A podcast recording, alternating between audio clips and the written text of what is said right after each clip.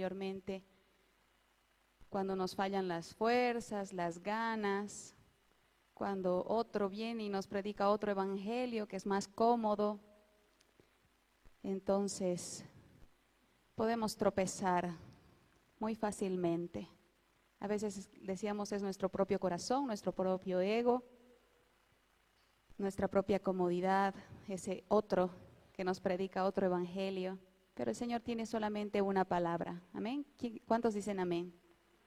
Solo Él tiene una palabra.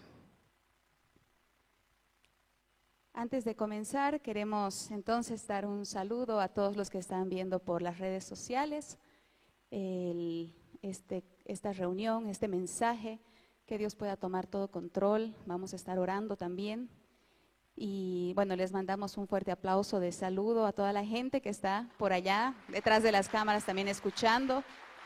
Y también poder en este momento, eh, poder evaluar o poder ver un poco del trabajo que están haciendo el pastor Fernando y nuestro hermano el misionero Jesús allá por Colombia. Sabemos que él está, ellos están eh, en las misiones ahora y cómo Dios se agrada de las misiones. Hay un versículo que dice en Romanos 1.1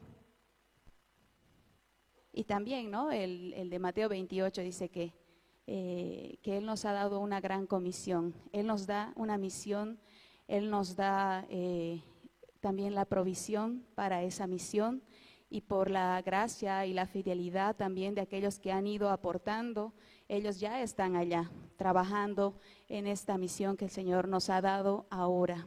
¿Qué dice? Por tanto, bueno, el, otro versículo en Romanos, más bien en Romanos 1.11, ¿qué dice? A ver, leamos juntos. Dice, Pablo, siervo de Jesucristo, llamado a ser apóstol, apartado para el Evangelio. 11, chicos, 1.11. Estamos leyendo desde el principio. Dice, porque deseo veros para comunicaros algún don espiritual a fin de que seáis confirmados. La iglesia en Colombia, eh, como en todo lugar quizás, ¿no? Recelosos también porque no los conocen al pastor, a nuestro hermano Jesús, no conocen ese don que el Señor nos ha entregado, el cual nosotros podemos compartirles a ellos y también ellos puedan ser avivados, puedan ser dirigidos, es necesario continuamente escudriñarse, ya sea uno que se convirtió hoy o se convirtió hace años. Es necesario hacerlo continuamente, amén.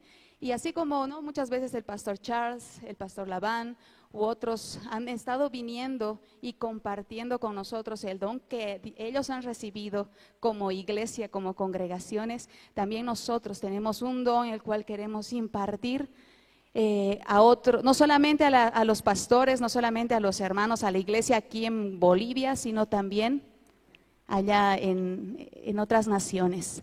Ya se ha estado haciendo un trabajo en Ecuador en su momento, ya se estuvo haciendo un trabajo en Venezuela en su momento, en dos ocasiones, y ahora nuestros pastores están allá en Colombia haciendo este trabajo y no es para nada fácil. Amén, uno puede pensar que bueno, allá todo está dispuesto, las puertas están abiertas de par a par, se están peleando para ver dónde lo van a invitar al pastor, a nuestro hermano Jesús. Y por la gracia de Dios sí, se ha ido teniendo ya algunas reuniones con el pastor de la finca donde va a realizarse la escuela de Cristo. Eh, este otro pastor, pastores de Bucaramanga, de algunas eh, ciudades dentro de Bucaramanga. Y este es el trabajo que están realizando nuestros hermanos, nuestro pastor, nuestro hermano Jesús allá en Venezuela. Hay que orar mucho, constantemente, para que Dios pueda abrir las puertas y para que pueda tocar los corazones, porque ¿cuántos sabemos que Dios está dispuesto, el Espíritu está dispuesto, pero la carne también se entromete, el enemigo se entromete, entonces hay que estar ahí peleando la buena batalla. Amén. Hermanitos, si alguno tiene sueño, pida un vasito de agua. Si alguno tiene sueño, eh, párese, váyase por ahí atrásito, eh, levántese usted, vaya por ahí, no nos vamos a enojar. Pero no se duerma, amén. No se duerma, hay que pelear. Por lo menos estar atentos en la palabra. Así que este es el trabajo que se está realizando. Ellos pronto también ya van a estar A ver, el pastor me comentaba que ya van a estar saliendo hacia otras ciudades y esta, en esta semana que entra ya ellos van a estar yendo hacia Bogotá. Ahorita están en Bucaramanga, ¿no es cierto? Pero ya van a estar yendo hacia Bogotá. También tienen que ir por Medellín. También, si Dios permite, que se abran puertas en Cali. Amén, estamos contentos tengamos un corazón para las misiones. Ese era el deseo de Dios. Amén. No solamente nuevos convertidos, aquí nosotros tenemos que seguir trabajando, sino también y, realmente ponernos las manos en el arado, no mirar atrás. Amén. Y también saliendo a otras iglesias, impartiendo ese don que Dios nos ha entregado como congregación, nos ha confiado y eh, ya pronto en enero vamos a estar entonces, van a estar nuevamente por allá los pastores para compartir eh, o para iniciar la escuela de Cristo en Colombia. Así que sigamos orando que esas vidas puedan inscribirse, puedan llenarse esos cupos para el cual estamos eh, orando siempre, constantemente, que hayan, que se puedan lograr 100 pastores. Aquí está otro pastor recibiendo la, visión de, la, de lo que es la escuela, la invitación para ese tiempo en enero hasta febrero. Amén. Damos un fuerte aplauso al Señor de agradecimiento por lo que está haciendo a través de la congregación. Amén. Si Él nos va a sostener, a mantener, tenemos que cumplir una función, dice, ¿no es cierto? En la escuela de Cristo no podemos estar nomás conformándonos o acomodándonos. Muy bien, ahora sí vamos a dar inicio. Vamos a orar un momento para entregar el tiempo de la palabra a nuestro Dios y que sea Él hablando a cada uno de nosotros. Amén. Ahí donde estás, puedas inclinar tu rostro, oramos. Padre Celestial, te damos gracias, Señor, por esta mañana. Nos ponemos en tus manos, nos encomendamos, Señor, a tu Espíritu Santo, Señor. Te pedimos en este momento, Señor, también por la tarea que se está realizando allá en Colombia. Padre, por tu palabra, Señor, han salido, Señor amado, nuestros hermanos, nuestros pastores, Padre Santo, te rogamos, te pedimos, abre los cielos sobre ellos, Señor. Te pedimos, Padre Celestial, derrama abundante gracia. Señor, envíalos por tu Espíritu, Señor, donde tú quieres a tocar las puertas de esas congregaciones, así como tú tocabas quizás muchas veces a, la las iglesias, Señor, aún en Apocalipsis lo nombras, para entrar, Señor y para hablarles, para estar con ellos, Señor. Envíalos, envíalos de dos en dos, como dice tu palabra, Padre bendito. Abre esas puertas, Señor, a las misiones en Colombia en este tiempo. Se abran las puertas de cada ciudad, Señor. Te pedimos, envía, Señor, con tu dirección con tu respaldo, con tu autoridad, manifiéstate, Señor, en medio de la palabra, en medio de, las, de la invitación, Señor. Padre, haz con tu poder, con tu respaldo, Señor, que tu obra, Señor, pueda realizarse como está en tu corazón, Señor. Ah, derrama más y más, Señor, gracia. Imparte la visión, Señor, en los corazones que pueda haber una expectativa, Señor, en aquella nación. Te rogamos en el nombre de Jesús. Asimismo te pedimos por nosotros, Señor, que tu palabra pueda penetrar hoy a nuestro corazón como esa espada de dos filos, Señor, que es tu palabra, que pueda ir a ti, que pueda volver a ti con fruto, Señor. Padre bendito, porque sabemos que al que da fruto tú lo cuidas más, así como una planta, Señor, que puede dar fruto, que puede florecer, Señor, que te puede dar a ti fruto, Santo Rey, tú uno lo cuida más, Señor. Así, Padre Celestial, así te rogamos, Santo Dios, que nuestras vidas puedan levantarse para ti. Perdónanos, Señor, toda falta. Perdónanos toda desobediencia, toda resistencia a tu espíritu, Señor. Bendito Padre, queremos cumplir nosotros, escuchar nosotros tu palabra, obedecer tu voz y que tú abras los cielos respecto a lo que estamos orando, que tu reino se expanda, Señor, se establezca, Santo, en el nombre de Jesús. Te rogamos hoy, háblanos al corazón, transfórmanos, Señor, en tu presencia. Avívanos con tu Espíritu Santo. Queremos presentarnos, Señor, como pobres en espíritu para ser llenados de ti. Mi casa, casa de oración, será llamada, dice tu palabra, Padre. Te pedimos perdón, Señor. Pedimos perdón. Queremos que esta casa, Señor, que cada casa, Señor, sea llamada casa de oración. Que nosotros seamos llamados templos, casa de oración. Bendito Padre, glorifica tu nombre. Abrimos nuestra mente, Señor. Danos entendimiento, Señor, por tu Espíritu.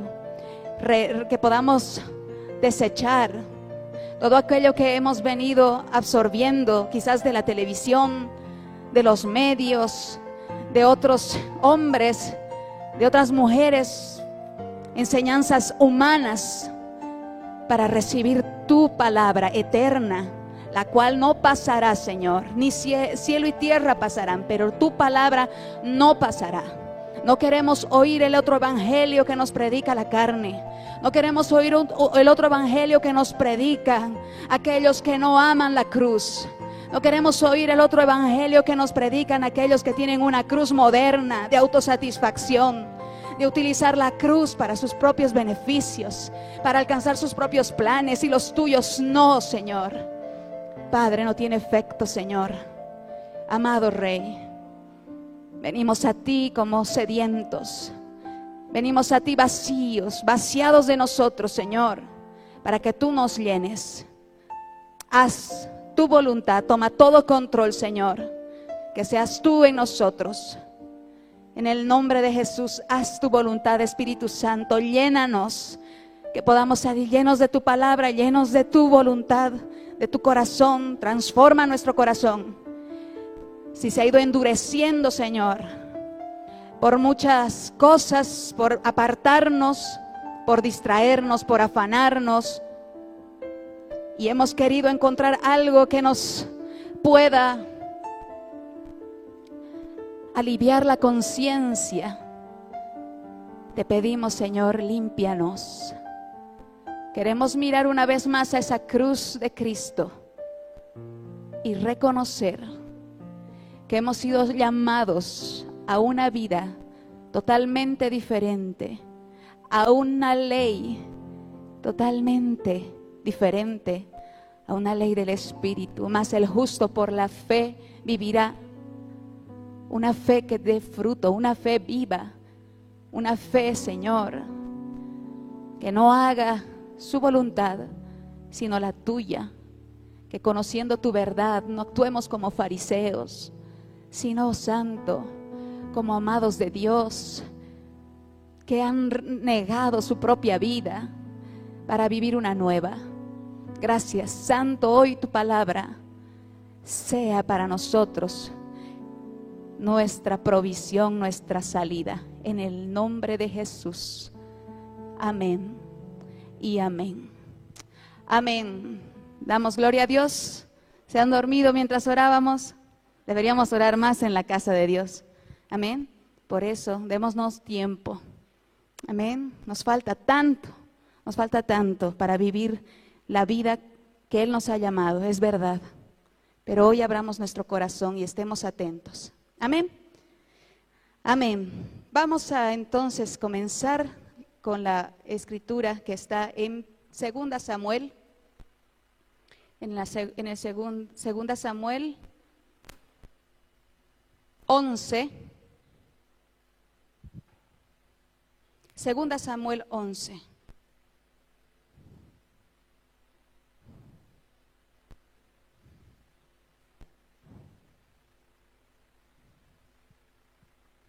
A veces uno va descuidando la oración, va descuidando el altar, ese lugar secreto como cantábamos hace unos momentos.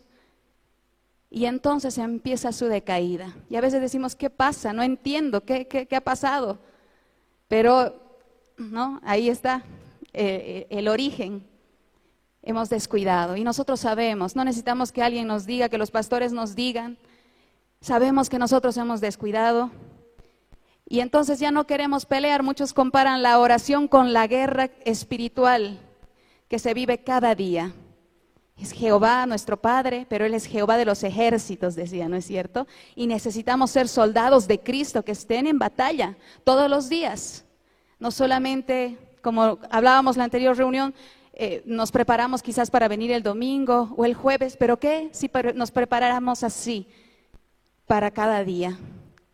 En oración. Y se han cansado de decirnos, y si vemos internet, a predicadores de Dios, se cansan y nos predican la oración. No es lo único, pero es así como debe iniciar nuestro día. Amén. Y esta es la historia del rey David, un, un hombre el cual Dios, del cual Dios dijo, que era un hombre conforme al corazón de Dios. Mi hijito se llama David y me encanta decirle eso, significa amado. Y, es un gran ejemplo, ¿no? David peleando contra Goliat, llevando en alto la fe en Dios. Pero llega un momento en que, no sé, quizás David se cansó de pelear, quizás pensó que ya había peleado bastante pero la palabra dice así, aconteció al año siguiente, en el tiempo que salen los reyes a la guerra, que David envió a Joab, su general. Él envió a quién? A Joab. Dice, y con él a sus siervos y a todo Israel, y destruyeron los amonitas y sitiaron a Rabá, y destruyeron a los amonitas. Pero David se quedó, ¿dónde? En Jerusalén. No salió a la batalla, dice. Amén, continuemos. Vamos a leer hasta el 9. Y dice, sucedió un día al caer la tarde que se levantó David de su lecho y se paseaba sobre el terrado de la casa real y vio desde el terrado a una mujer que se estaba bañando, la cual era muy hermosa. Continuamos, vamos a leer hasta el 9, ¿ok? Dice, envió David a preguntar por aquella mujer y le dijeron, aquella es Betsabé, hija de Eliam, y le dicen, mujer de Urías Eteo. Pero él continúa y dice, y envió David mensajeros y la tomó y vino a él y él durmió con ella, luego ella se purificó de su inmundicia y se volvió a su casa. Y concibió la mujer y envió a, hacerlo saber a David diciendo, estoy encinta. Entonces David envió a decir a Joab, envíame a Urias Eteo, el esposo de Betsabé, y Joab envió a Urias a David. Cuando Urias vino a él, David le preguntó por la salud de Joab y por la salud del pueblo y por, y por el estado de la guerra. Después dijo David a Urias, desciende a tu casa y lava tus pies. Y saliendo Urias de la casa del rey, le fue enviado presente de la mesa real.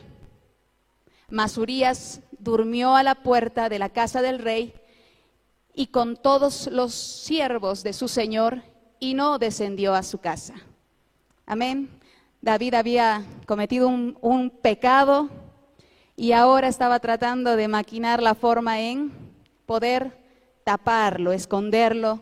Quería que Urias vaya a su casa, que duerma con su esposa y que quede como si él hubiera o fuera a ser el padre del bebé que venía en camino. Amén. Pero ¿cuántos saben que Dios lo conoce todo? Más de aquellos que son sus hijos, ¿no es cierto? Él está atento. Y, y cuando nosotros estamos en el lugar que Él quiere, entonces Dios nos guarda de cometer errores. Cuando estamos donde Él quiere, donde debemos estar, él nos guarda, simplemente Él sabe en ese momento tú podrías hacer otra cosa que no debes. Él nos guarda de la tentación. Pero cuando nosotros no estamos haciendo lo que se supone que los reyes debían hacer en ese tiempo, entonces Él está bajo la, ya no está bajo la gracia. Él está disponible y el enemigo lo ve. Amén. La tentación vino para Él y Él directamente la tomó. Este, eh, eh, vamos a leer ahora a partir del, del 12, segunda Samuel 12. Dice que, bueno, antes del 12, David llama nuevamente a Urias. Urias nuevamente no va a su casa porque dice, el arca de Jehová está en carpas y yo cómo voy a estar. Mis compañeros están en carpas Y yo cómo voy a estar todo cómodo, panchote en mi casa. No dice que su esposa era hermosa, estaba en la guerra, no podría haber ido a disfrutar un momento de la compañía de su esposa, de su, de su hogar, de la comodidad, pero no pudo. Entonces David se ve en la necesidad de maquinar algo peor y es matar a Urias, ¿no es cierto? ¿De qué manera? Bueno, él se dio la forma, hizo que lo, enviaron lo enviaran cerca de los muros de Rabá, donde estaba sitiada Rabá. Y entonces desde los muros, pues es lógico que era un blanco fácil para aquellos que se acercaran a los muros demasiado. Entonces ahí fue enviado y de esa manera eh, muere Urias junto a otros y esto llega, llega a los oídos de David y David cree que ya arregló todo y entonces ya puede tomar a Betsabé por esposa, dice, después de haber matado a Urias. Pero damos gracias a Dios. Damos gracias a Dios por lo que vamos a leer consiguientemente, dice, y saliendo, vamos a leer el 12 nada más, el 12, no, 12, 1 en adelante.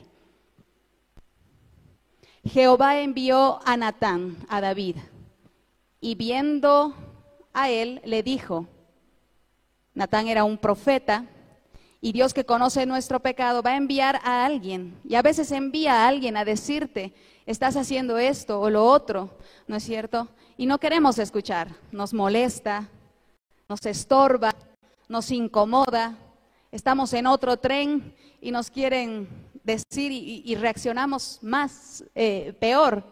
Pero dice, Jehová envió a Natán a David y viendo y viniendo a él le dijo, había dos hombres en una ciudad, el uno rico, el otro pobre. El rico tenía numerosas ovejas y vacas.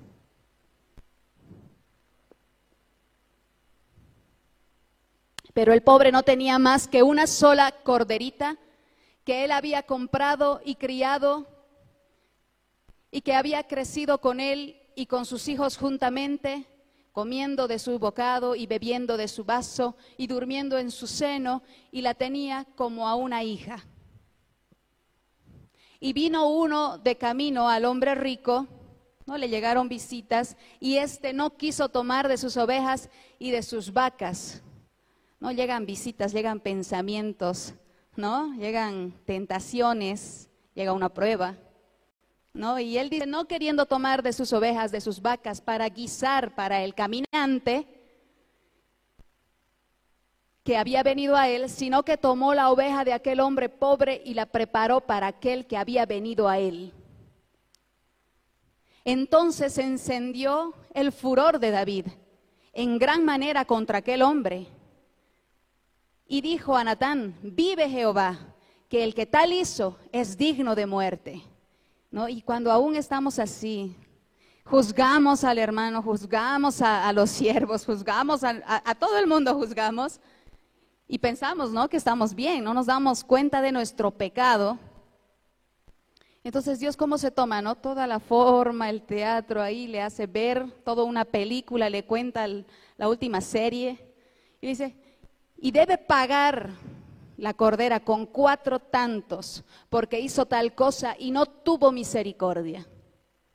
Entonces dijo Natán a David, tú eres aquel hombre. Así ha dicho Jehová, Dios de Israel, no te ungí por rey sobre Israel y te libré de la mano de Saúl. Y Dios nos hace recuerdo de dónde Él nos sacó, no es, cierto, de lo que ya Él nos ha perdonado, lo que Él ha cubierto, lo que Él hizo por nosotros.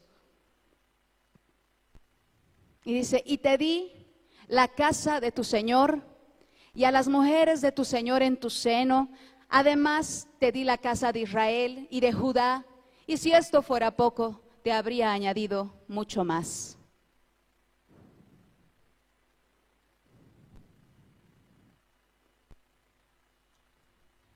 Sigamos, por favor. Dice, ¿por qué pues tuviste en poco la palabra de Jehová, haciendo lo malo delante de sus ojos?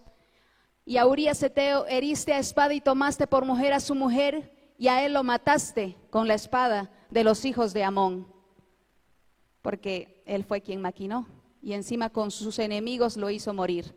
Por lo cual ahora no se apartará jamás de tu casa la espada, por cuanto me menospreciaste y tomaste la mujer de Urías Eteo para que fuese tu mujer.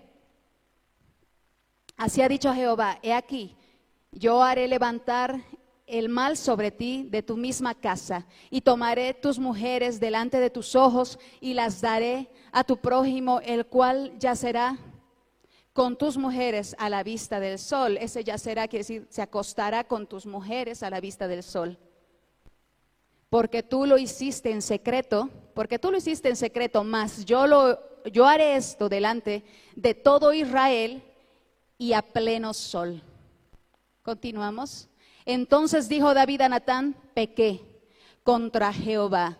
Y Natán dijo a David, también Jehová ha remitido tu pecado, no morirás.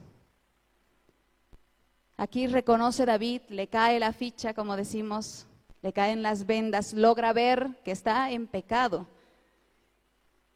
Y cuán bueno es que el hombre de Dios, como decía el pastor Charles, ¿no? Cuán bueno es que haya un hombre de Dios cerca de ti que te pueda decir, que te pueda hablar en el nombre de Dios.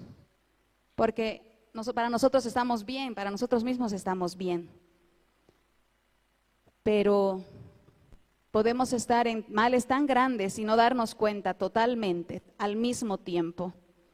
David reconoce su, su error, su pecado, y Dios, Dios le dice a Natán que ya su pecado ha sido remitido ya tiene su castigo, tiene su sentencia.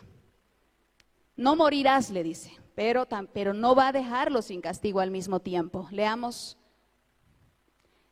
Por, más por cuanto con este asunto hiciste blasfemar a los enemigos de Jehová, el Hijo que te ha nacido ciertamente morirá.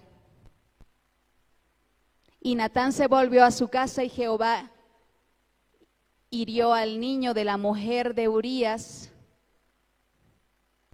que la mujer de Urías había dado a, luz, a David y enfermó gravemente. Entonces David rogó a Dios por el niño y ayunó David y entró y pasó la noche acostado en tierra. Y se levantaron los ancianos de su casa y fueron a él para hacerlo levantar de la tierra, mas él no quiso, no comió con ellos pan. Y al séptimo día murió el niño. Y tenían los siervos de David hacerle saber que el niño había muerto, diciendo entre sí, cuando el niño aún vivía, le hablábamos y no quería oír nuestra voz. ¿Cuánto más se afligirá si le decimos que el niño ha muerto? Mas David, viendo a sus siervos hablar entre sí, entendió que el niño había muerto por lo que dijo, por lo que dijo David a sus siervos, ¿ha muerto el niño? Y ellos respondieron, ha muerto. Entonces David se levantó de la tierra y se, lavó y se ungió y cambió sus ropas y entró en la casa de Jehová y adoró y después vino a la casa y, y pidió y se pusieron pan y le pusieron pan y comió. Y le dijeron sus siervos, ¿qué es esto que has hecho por el niño? Por el niño, viviendo aún, ayunabas y llorabas, y muerto él, te levantaste y comiste pan. Y él respondió, viviendo aún el niño, yo ayunaba y lloraba, diciendo, ¿quién sabe si Dios tendrá compasión de mí y vivirá el niño? Mas ahora que ha muerto, ¿para qué he de ayunar? ¿Podré yo hacerle volver? Yo voy a él, mas él no volverá a mí. Y consoló David a Betsabé, su mujer, y llegándose a ella durmió con ella, y ella le dio a luz un hijo, y llamó su nombre Salomón, el cual amó Jehová, y envió un mensaje por medio de Natán, profeta. Así llamó su nombre, así llamó su nombre Gedidías, a causa de Jehová. Ya en la guerra Joab peleaba contra Rabá de los hijos de Amón y tomó la ciudad real. Entonces envió Joab mensajeros a David diciendo, yo he puesto sitio a Rabá y he tomado la ciudad de las aguas. Reúne pues ahora al pueblo que queda y acampa contra la ciudad y tómala, no sea que tome yo la ciudad y sea llamada por mi nombre. Amén. La guerra continuaba. David había sido castigado por Dios, ¿no es cierto? Ese niño murió. Y ese fue el castigo que Dios además le dijo, ¿no? Que su, su prójimo Sabemos que Absalón, su hijo, más adelante se revela contra su padre y uno piensa, ¿no? Que, que bueno, descuidando el altar, descuidando la oración, descuidando esa vida en Cristo, Dios nos va a bendecir nada más, ¿no es cierto? Las cosas van a continuar súper bien. Pero debemos entender que no, se va a empezar a revelar el Hijo, va a empezar a ocurrir alguna enfermedad, va a enviar palabra para que reaccionemos y muchas cosas van a ir aconteciendo. Pero Dios no va a dejar impune, no nos va a dejar. Es como cuando una madre, ¿no? El hijo se está portando mal o está trayendo malas notas, está trayendo eh, notas de, en su cuaderno de comunicados, no trabaja, no estudia. Y la mamá tiene que castigar, porque si al niño no le duele, entonces no va a cambiar de actitud. Ya ha entendido ya ha recibido el, mensaje, la instrucción, y si no se, no se apega, entonces tiene que venir un castigo. Amén. Si hay un descuido, va a venir un castigo, porque vamos a tropezar, porque estamos en tinieblas, porque no estamos viviendo a la luz de Cristo, a la luz de su palabra. Muchas veces queremos que, que en la familia esté todo bien, pero no va a suceder si nosotros no nos volvemos a Cristo, no nos volvemos al altar y no nos volvemos a la vida de la cruz. Amén. ¿Estamos despiertos todavía o ya nos hemos dormir? ¿Sí? No es fácil.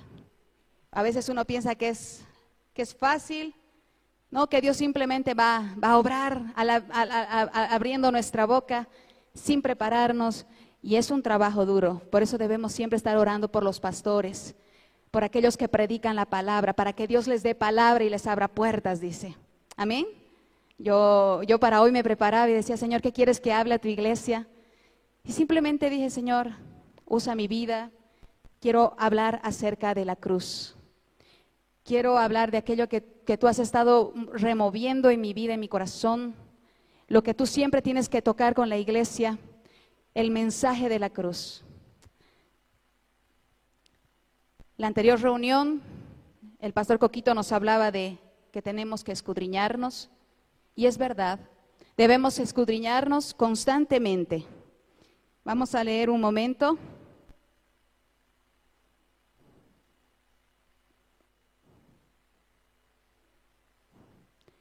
Voy a buscar el versículo, por favor. Vamos a buscar en 2 Corintios 13:5. Si tú te has dado cuenta que no estás orando como has recibido la enseñanza, es necesario que te escudriñes. Amén. Segunda Corintios 13:5, ¿qué dice? Examinaos a vosotros mismos si estáis en la fe. Probaos a vosotros mismos. ¿O no os conocéis vosotros mismos que Jesucristo está en vosotros, a menos que estéis reprobados? ¿No es cierto? Es probable que si no estamos viviendo como Cristo, si no está Cristo en nosotros, eso es algo que nosotros debemos escudriñarnos. Si Cristo no está viviendo a través nuestro, es algo que nosotros debemos escudriñarnos. Escudriñar nuestros caminos. Vamos a leer en Lamentaciones 3:40 cómo estamos caminando día a día.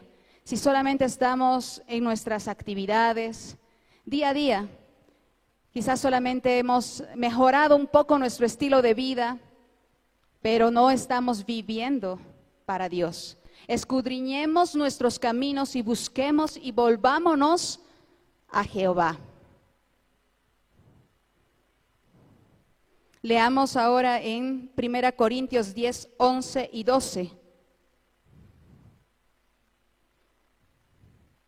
Y estas cosas les acontecieron como ejemplo y están escritas para amonestarnos a nosotros. Acabamos de leer de la historia de David. Si tú dejas tu altar, estás presto a que cualquier cosa de ese calibre o de cualquier otro acontezca en tu vida. Estas cosas las les acontecieron como ejemplo y están escritas para amonestarnos a nosotros, a quienes han alcanzado los fines de los siglos.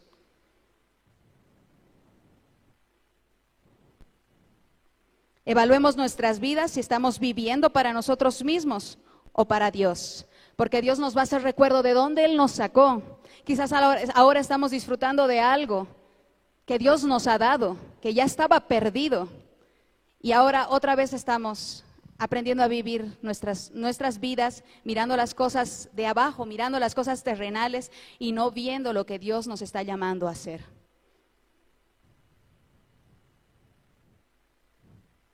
Leamos en Mateo 12:30. No hay, no hay nada neutro para el Señor. O estamos donde tenemos que estar o no estamos.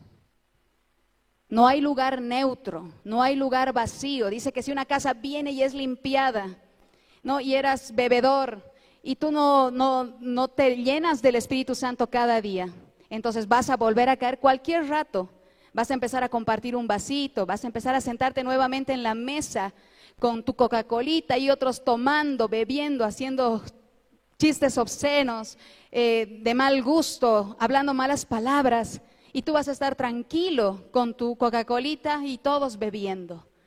No vas a querer incomodar a nadie, te vas a acomodar en esa tibieza. ¿Qué dice? El que no es conmigo, contra mí es, y el que conmigo nos recoge, desparrama. Necesitamos estar avivados para el Señor. Por eso es necesario que nos escudriñemos cada día en ese altar. Señor, me presento, estoy ante ti, límpiame, condúceme, guíame, escudriñame. Si estoy en error, háblame, hoy hay culto, voy a ver una prédica, voy a, voy a leer la palabra, escudriñame, escudriñarnos a nosotros mismos. Esto quiere decir, investigate tus motivaciones, por qué estás haciendo las cosas, estás peleando con alguien, te estás desanimando, estás teniendo autocomplacencia, autocompasión. En Mateo nos dice el Señor 12:30, dice, el que no es conmigo contra mí es, y el que conmigo nos recoge desparrama. No hay lugar neutro. O estamos obedeciendo a Dios, estamos obedeciendo su palabra, o estamos obedeciendo a nuestros propios deseos, a nuestra propia carne. Jesús nos dice, toma tu cruz cada día, ¿qué dice Lucas 9? Lucas 9, 23 dice, y decía a todos, si alguno quiere venir en pos de mí, niéguese a sí mismo, tome su cruz cada día y sígame. Si queremos seguir a Jesús, si queremos ir en pos de Él, tiene que haber una cruz. Y no entendemos muchas veces lo que esa cruz quiere decir. Y es necesario que nosotros escudriñemos las escrituras y, nos, y meditemos en la palabra y consultemos al Espíritu Santo. Porque si nosotros no investigamos, como en el colegio, les dan investigación a los jóvenes, porque en ese proceso es que pueden entender. En ese proceso es donde van recabando de un lado, del otro, del otro y formando el, el concepto exacto. Amén. Pero dice la palabra bien claramente y es fuerte. Y decía a todos, si alguno quiere venir en pos de mí, niéguese a sí mismo, tome su cruz cada día y sígame. Había un joven rico que no, que dijo, yo obedezco, ya había limpiado un poquito su vida, ¿no? Ya, ya obedecía, dice, todos los mandamientos desde niño, tan tierno, ¿no es cierto? Pero entonces Jesús le ve en su corazón que había algo que no estaba muerto, algo que no estaba rendido. ¿Qué era lo que no estaba rendido en ese joven? A ver, nos vamos a parar un ratito, todos. Vamos a ayudar a todos los que se están durmiendo. Párense, por favor. A ver, levanten las manitos arriba. Señor, derrama gracia, despierta a tu pueblo. Levántalo, Señor. Amén. Sí, es verdad, a veces nos podemos cansar pero no es justificación. Si nos justificamos, estamos perdidos. Amén.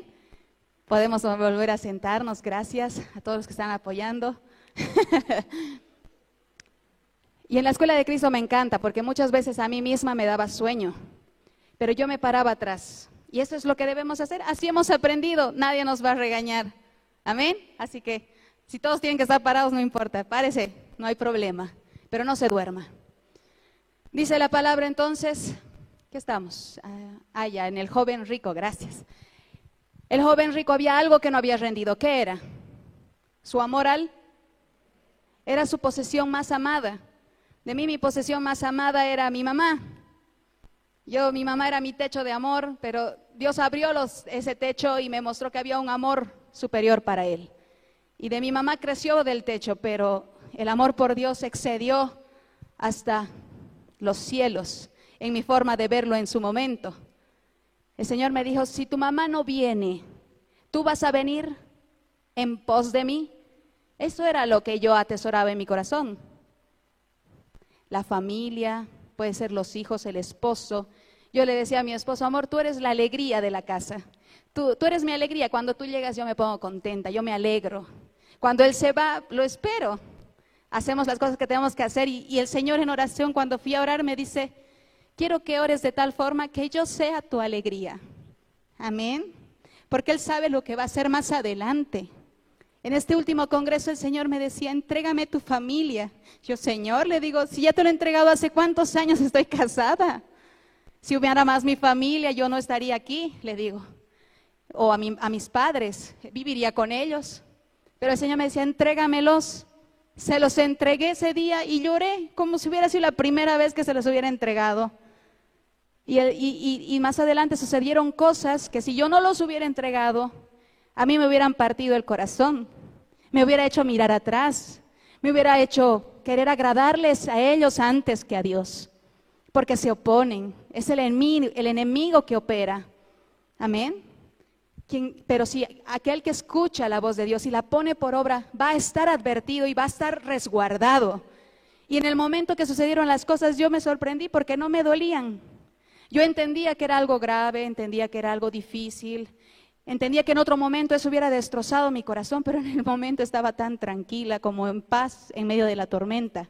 Él da esa paz que sobrepasa el entendimiento. Yo no entendía por qué no me dolía. Palabras, hechos, actitudes, que como nos dice el pastor, ¿no? E, eso a veces duele más que un golpe, ¿no es cierto? No sé. es como, ¿no? El parto natural y cesárea natural duele ese rato fuerte, ¿no? Como un golpe. Pero después estás tranquila. Pero cuando tienes cesárea, en el momento puede ser que sea menos, no sientes las contracciones que son tan fuertes y dolorosas, pero después tienes un tardo proceso de recuperación, ¿no? Entonces, mejor natural, Señor, ¿no? Aunque duela. Pero bueno, más allá de eso, ¿qué es aquello que, que tú atesoras en tu corazón?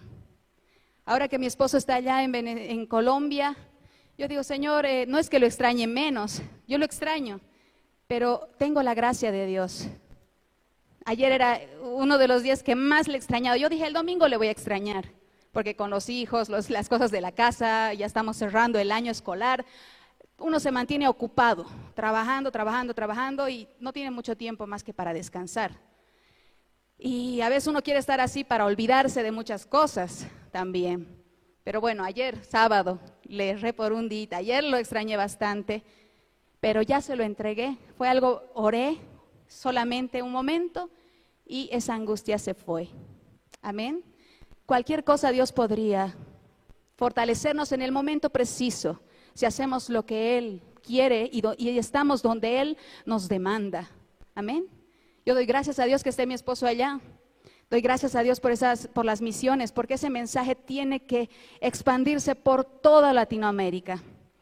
Estamos buscando un avivamiento para nuestra nación y para toda Latinoamérica y que luego se expanda hasta donde Dios quiera. Solo es posible con Dios, al tiempo de Dios, cuando Él lo quiera, cuando Él, pero que nos encuentre en el lugar que tenemos que estar. Amén.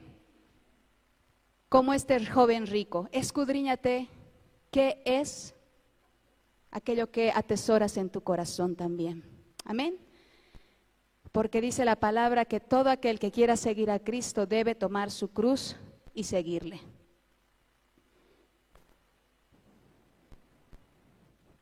Vamos a seguir leyendo.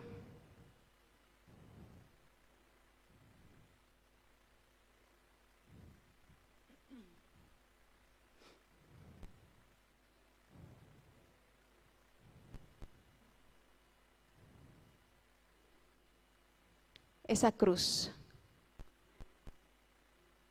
Toma tu cruz cada día y sígueme. Ese joven rico dice que se fue, se fue triste, ¿no es cierto? Y Jesús sí lo amó, pero se fue triste porque atesoraba algo en su corazón.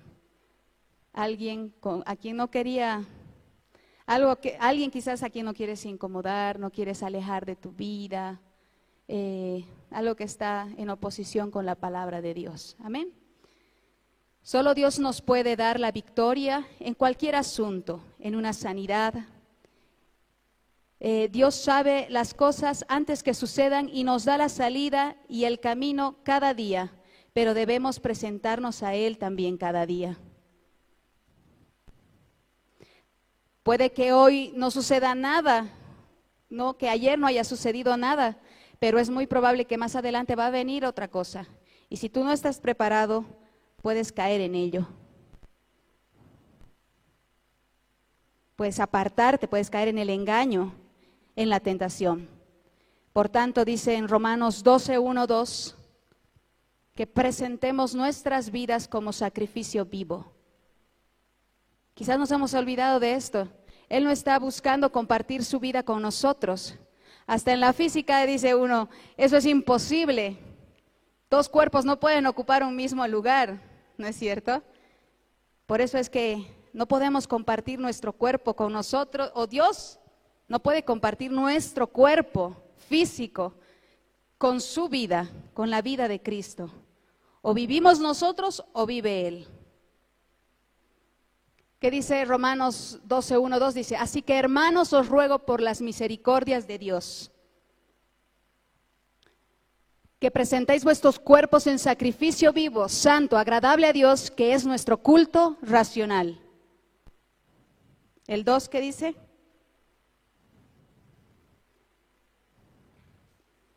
No os conforméis a este siglo, sino transformaos por medio de la renovación de vuestro entendimiento, para que comprobéis cuál sea la buena voluntad de Dios, agradable y perfecta. La vida victoriosa en Cristo no está en la solución de nuestros problemas o en que no hayan problemas, sino en darle a Cristo un cuerpo a través del cual Él pueda expresarse y vivir una vida nueva. Dios no quería simplemente que nosotros dejemos de hablar malas palabras o que dejemos de beber o que simplemente vayamos a la iglesia los domingos. Él quiere una vida nueva en su totalidad. Vamos a ver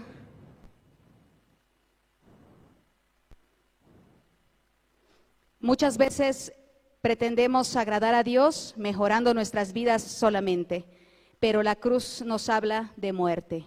La cruz de Cristo es un símbolo de muerte para la vieja vida y es la puerta para una nueva vida en Cristo Jesús. La cruz moderna solo levanta el ego, la ambición a través de una vida más limpia, una vida de diversión, de licencias para el pecado, sin restricciones ni interferencia a sus fines personales y propio placer. Amén. Si tomamos esta nueva vida, si hemos venido a la cruz y queremos nuestro propio placer, queremos vivir una vida sin problemas, queremos simplemente una sanidad, queremos simplemente una restauración familiar, pero no tomamos la cruz, no vamos, no tiene el efecto que uno esperaría, una, una vida victoriosa en Cristo Jesús, una vida nueva. ¿Qué dice la palabra en Santiago 4, 3, 5?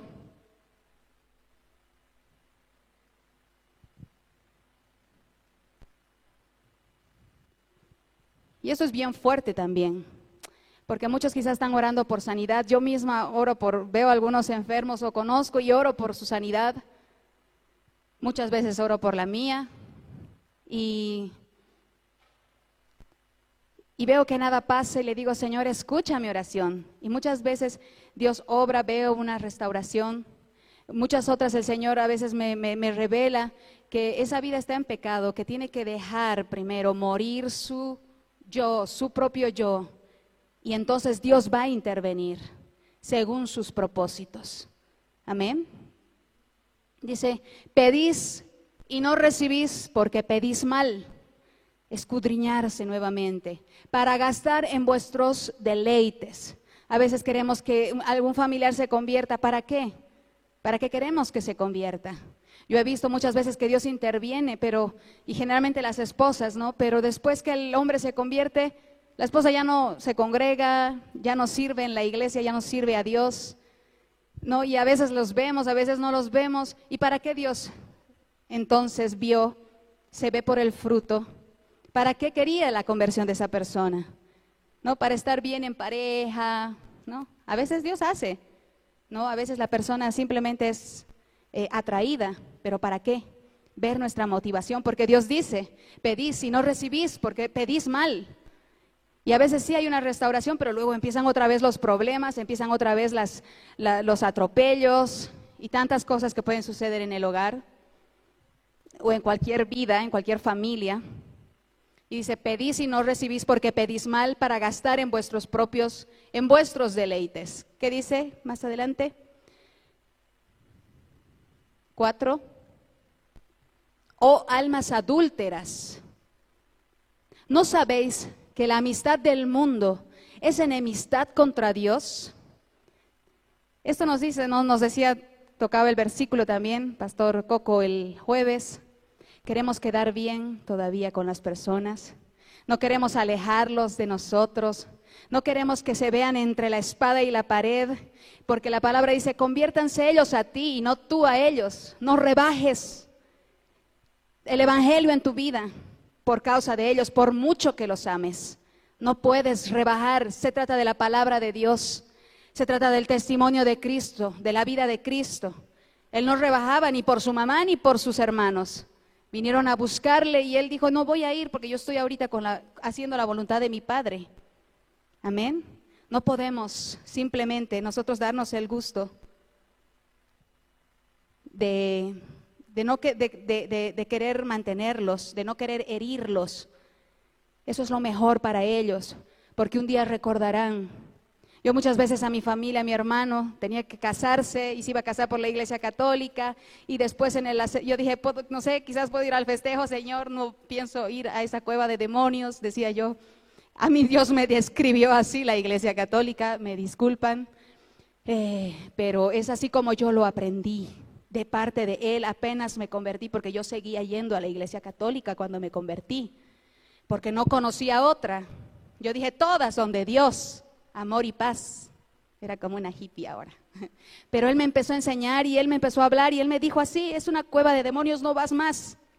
Y yo no fui nunca más obediente. Bautizos de la familia, de los sobrinitos, uh, tajada tras tajada hacían de mí. Y hablaban y se burlaban y en el momento me dolía y pues ya no me acuerdo. Pero ahora se casa mi hermano, el hijo favorito quizás de la familia, eh, eh, el que salió por excelencia, el arquitecto, finalmente se va a casar el hijo mayor, el primogénito. Pero, iglesia católica. Yo dije, no voy a ir ahí, hermano. Después, quizás, Señor, puedo ir a la fiesta, no sé, me preparé ya de antemano orando a ver qué Dios me decía no sé, esperando tener alguna respuesta que, me, pueda complacer, ¿no? A la familia también. Eh, no quiere uno herirlos, no es tanto por uno, sino no quiere herirlos, quiere hacer la voluntad de Dios, pero no quiere herirlos. Yo sabía que los, lo iba a herir si yo le decía que no iba a ir, por esto y por esto, porque me iba a preguntar por qué. Entonces, a la celebración, me, dicen, ¿vas a venir a la celebración entonces? ¿Va a haber bebida? Sí, entonces no. A mi esposo le llamaba, a mi mamá, que cómo no van a venir, hemos ido a la de ustedes y tantas cosas. Y uno no quiere herirlos, uno no quiere pelear con la mamita, que amamos tanto a las mamitas, pero antes de las mamitas está Dios. Amén. Antes del, del, hermano que uno ama está Dios, antes de los hijos está Dios, antes del esposo, de la esposa, tiene que estar Dios. Todo esto trae desorden a nuestra vida, si no. Y la amistad con el mundo es enemistad contra Dios. Si yo mantengo mi amistad con ellos, entonces me hago enemiga nuevamente del Señor. Que ellos se conviertan a ti, no tú a ellos, me dijo el Señor. Y yo me tuve que parar firme. Es difícil muchas veces por el corazón, pero otros soportaban leones. ¿Qué soportaban? ¿No? Que les corten la cabeza. ¿Qué soportaban? Que los denuncien como en China, ¿no? Los papás denunciando pobre a, las, un padre a su hija por ser cristiana, por leer la Biblia, para él no tener el mismo castigo que se les da a los cristianos allá, la denuncia y ve cómo la, la, la matan a ella y, y cómo es el corazón de los del mundo. Son más fieles a sus ídolos, a sus dioses, que los mismos cristianos muchas veces somos. Amén. Dice Nuevamente vamos a Santiago 4, 4 dice, oh almas adúlteras, ¿no sabéis que la amistad del mundo es enemistad contra Dios? Cualquiera pues que quiera ser amigo del mundo se constituye enemigo de Dios. ¿O pensáis que la, que la escritura dice en vano, el Espíritu que Él ha hecho morar en vosotros nos anhela celosamente? El 6, por favor. Dice, pero Él da mayor gracia. Por esto dice, Dios resiste a los soberbios y da gracia a los humildes. Someteos pues a Dios y resistid al diablo y Él huirá de vosotros. Acercaos a Dios y Él se acercará a vosotros. Pecadores, limpiad las manos y vosotros los de doble ánimo, purificad vuestro corazón. Tenemos que volver a levantar nuestro altar en el hogar, tenemos que volver a aplicar la palabra en nuestras vidas, tenemos que volvernos a Dios y volver a tomar la cruz de Cristo. No para vivir nosotros en amistad con el mundo, sino vivir en amistad con Dios, en comunión con Dios y dejar que Él viva en nosotros. Ya el viejo hombre ha sido muerto.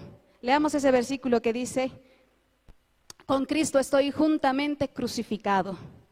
Dios ha visto la cruz como el método para matar a ese viejo hombre, a Adán. Todos somos en la carne hijos de Adán, dice la Biblia. Por tanto, todos tenemos esa naturaleza. Todos pecamos. Pero ahí en la cruz Él le dio muerte. Dijo, este es el último Adán. Para Él se terminó ahí Dios, para Dios se terminó ahí. Para nosotros es el tema cada día. Cada día, dice.